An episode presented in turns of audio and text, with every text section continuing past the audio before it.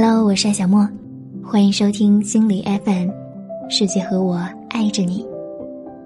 今天要和你分享一篇来自陈公子的文章。姑娘，你这么拼命，不是为了要嫁给他。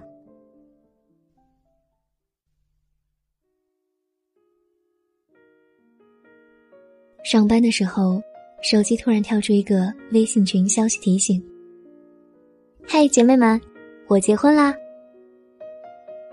随即映入眼帘的是娇娇和一个帅哥。高举着大红本，脸贴脸的自拍照。这下群里一下子炸开了锅。娇爷，这次玩真的啦！我操，这哥们好帅！你做的啥狗屎运啊？啥时候婚礼啊？等我们整死新郎的！哈哈。他是干啥的？速报身高三围，假是背景。我们姐妹团还没同意呢。你就这么悄无声息嫁为人妇，太贱太贱啦！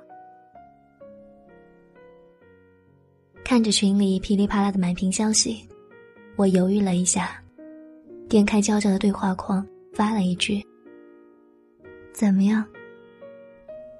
娇娇很快回我：“他比金哥对我好。”然后又补了一句：“好的太多。”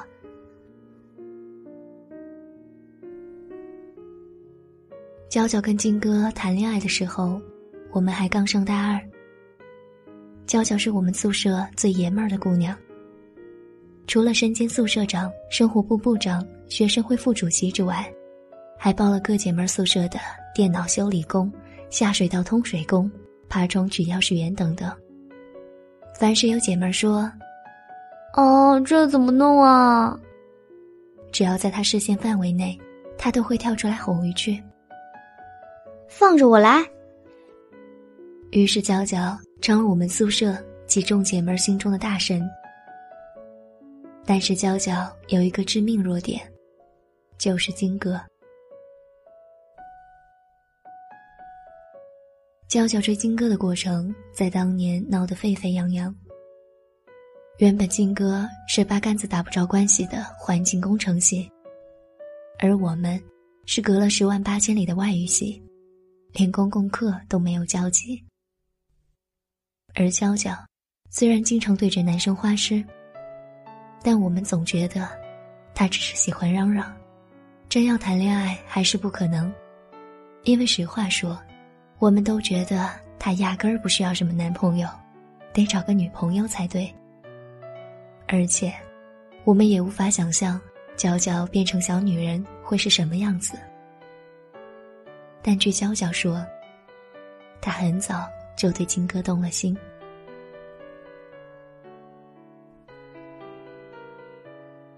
娇娇的第一次春心荡漾，是因为一瓶养乐多。那天是校运动会，娇娇参加了女子四千米长跑，十圈。跑到第八圈的时候，娇娇开始加速反超。在刚好超过原本第三名的女生时。这女生拽了他一把，差点把他拉倒。娇娇最后拿了第三，那女生第二。体育部的同学在终点处拿着矿泉水迎着娇娇。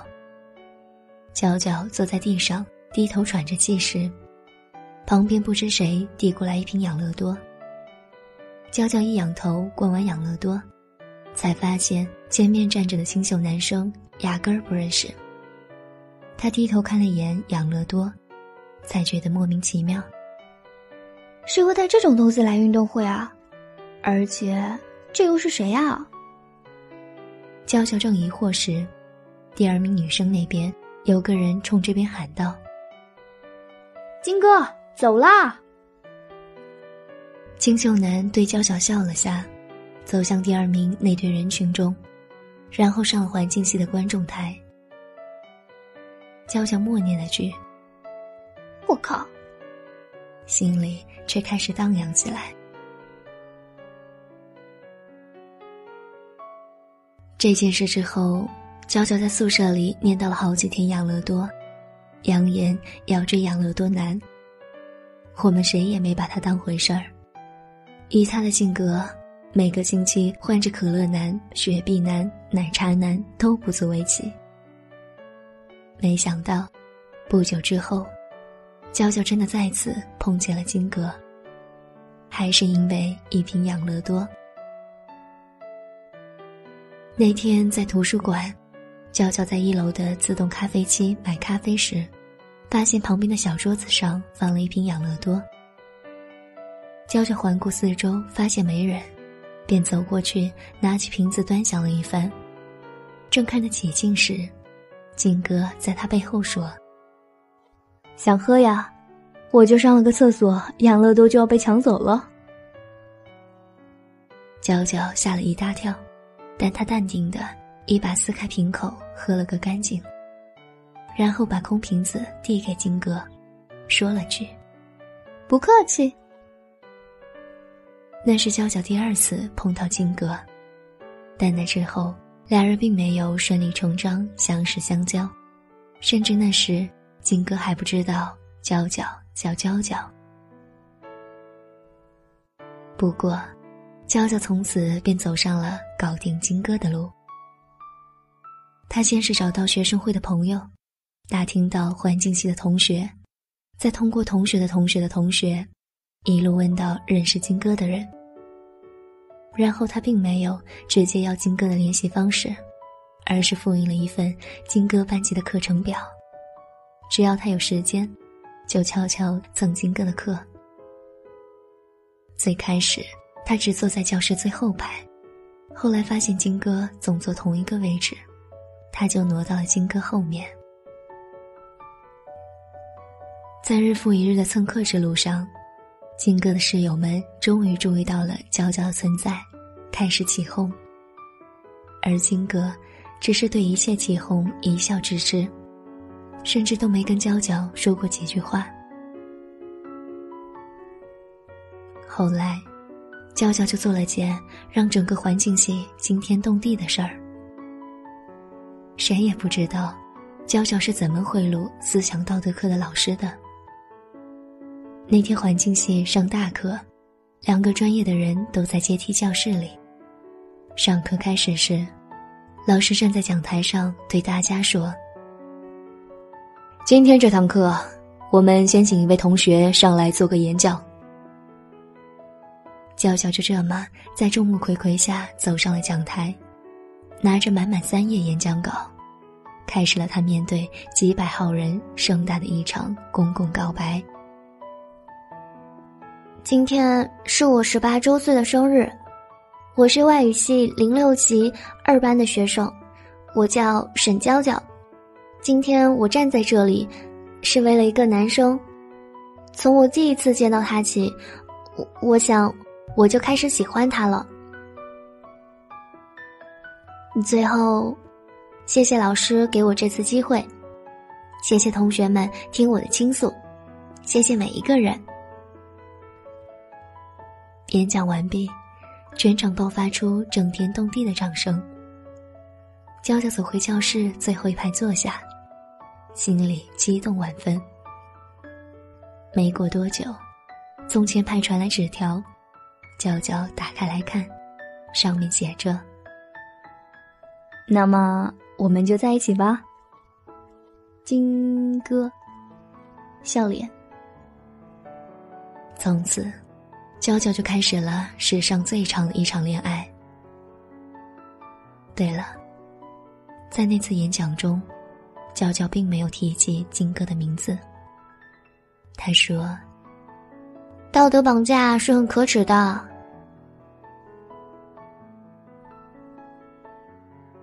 娇娇和金哥的恋爱，在这种全系瞩目的情况下，谈得基本顺风顺水。也或许是娇娇从没在我们面前表现过不开心的一面。总之，在我们的印象中。他俩几乎算天造地设的一对儿。娇娇开朗大方，金哥安静沉稳。似乎两人从不吵架，彼此有独立的空间。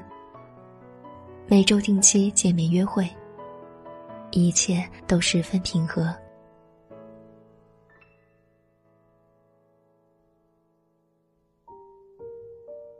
金哥第一次提分手的时候，是娇娇考研失败的时候。金哥毕业后要回南方老家，他希望娇娇能跟他一起去。娇娇在考虑了很久之后，决定考去那座城市读研究生，好跟金哥在一起。但是娇娇差了五分，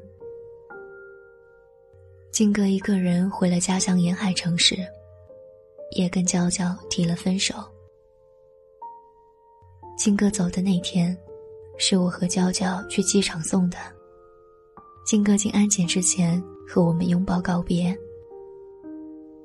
娇娇递给他一封信，然后拉着我头也不回的走了。我问他：“你打算怎么办啊？”娇娇看着我说：“再考一年。”我又问：“你信里写了啥？”娇娇说：“就俩字儿，等我。”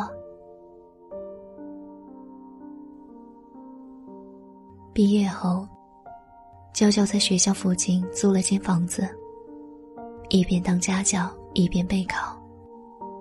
我不知道这一年来每一个孤身一人的日日夜夜，她是怎么顽强的熬过来的。那时我正忙于自己混乱不堪的感情纠缠，很少再去看他。但庆幸的是，第二次考研，他以专业第一的成绩被录取了。庆祝他考研成功的那天，我们宿舍六姐妹聚在了一起。每个人多多少少有些小心翼翼，不去提金哥。娇娇也心照不宣的没有主动说起，但我们都知道，这一去，他得带着多大的勇气。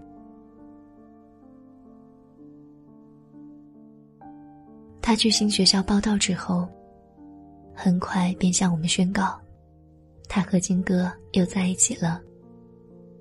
意料之中的是，我们送上了种种叮嘱和祝福。并以此互相勉励，努力一定会有回报。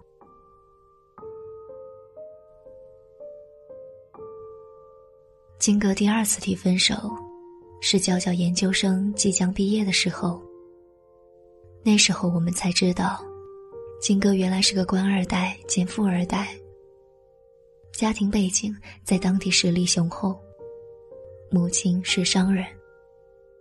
金哥带娇娇回家时，父母并没有表态，但也算客气的以礼相待。后来听娇娇说，金哥的父母私底下只对金哥说了四个字：“绝对不行。”娇娇对一切心知肚明。娇娇是外地小县城的，父母是再普通不过的工薪阶层。还有一个弟弟和一个妹妹在读书。他跟我说：“我不怕任何人瞧不起我，瞧不上我的家庭，我只怕金哥瞧不起我。”但是，让娇娇心寒的事情还是发生了。金哥没有瞧不起他，但金哥完完全全在家里没有任何发言权和决定权。那时，金哥每次偷偷跑来找娇娇约会，都要掐着时间点赶紧回家。有一次，娇娇终于忍不住开口问他：“你能说服你父母吗？”金哥犹豫了一下，点头说好。那天晚上，金哥在短信里跟娇娇说：“对不起。”还是分手吧。娇娇没有再主动找过金哥。毕业的时候，他拼命学习，准备了半年，在没有任何关系的情况下考进了银行。与此同时，他还修了经济管理的双学位。金哥断断续续联系了他很多次。每次见面他都去，每条短信他都回。他跟我们说，这么多年，金哥是舍不得他的，但是很多事情，真的身不由己。或许因为我只是普通家庭出生的身外人，父母从小也格外尊重我，所以我很难理解，在现实生活中究竟是怎样的强势，才会压迫子女连爱情都不能自由选择。又或许我可以理解金哥父母的决定，但我还是很难理解金哥。是他爱的本来就不够，才不愿与父母抗争。是他爱的足够，却难以违背孝顺的名义，还是退一万步来讲，他也认同这种门当户对在婚姻中的重要性。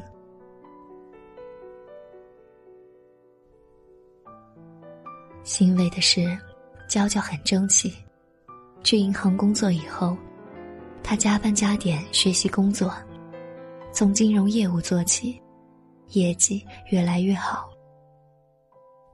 而在学校导师的指导和帮助下，他也发表了多篇研究论文，出了第一本自己的论题专注。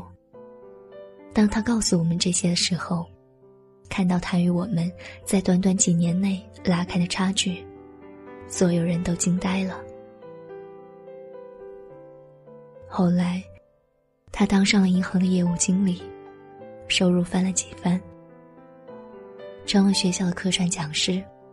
自己也买了车，存了钱，给父母花二十万，在老家买了套房。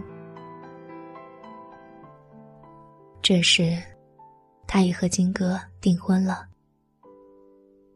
在群里收到他的订婚消息时，我们还是挺吃惊的。他晒了一枚硕大的订婚戒指，银光闪耀的多面切割钻石闪闪发光，香港私人定制。他说：“下个月一号就是元旦，我订婚。”作为一群单身穷苦女屌丝，我们纷纷用史上最恶毒的语言攻击她，并满怀恶意、心存真挚的祝福她。我们每个人都在感慨这时。他说：“幸福的路很漫长啊。”后来没几天，有一个夜里，娇娇突然在 QQ 上找我。我问他：“怎么了，大神？要订婚了，激动的睡不着啊？”他说：“我把订婚戒指退了。”我大惊，一下子精神起来，爬起来开始八卦盘问。他说：“要订婚的时候。”我跟金哥商量结婚问题。现在不是十二月了吗？金哥说，他父母说明年年份不好，要后年结婚。我说：“我靠，这得拖多久？”他说：“我跟金哥说先领证也行，我不在意形式，但他父母也不同意，说婚礼后再领证。”我问他。那你父母怎么看？他说：“我父母什么都随我，他们不会有什么意见。但我不高兴的是，这件事金哥自己不跟我父母说，要我自己跟父母开口。”他接着说：“我开不了这个口。”我和娇娇聊了很久，很多细节已经随时间淡去。不再清晰，但我知道，他绝不是因为结婚日期推后这种事才草率做的决定。我记得他对我说的最后一段话：“我从来没奢求期望过他会给我什么好的生活。我只是拼了命想跟他在一起，想靠自己的努力去做我想做的事儿。等我真的做到了这一切。”终于等来了金哥的求婚，我突然发现，我已经不再需要这个结果了。我原以为他递上戒指的那一刻，我会喜极而泣。可回过头来看看，我已经不需要再向谁证明什么了。他好像从来没有理解过我。这么多年，金哥还是没有改变，可我变了。虽然他几乎很少跟我们说心里话，但是那天晚上，当我最后对他说：“你受委屈了。”他在电脑那端哭了。那时，距今已整整一年。没有什么终点是无法企及的地方。也没有什么人是天生就洋溢光芒。亲爱的姑娘，你那么拼命，不是为了要嫁给他，而是为了成全更好的自己。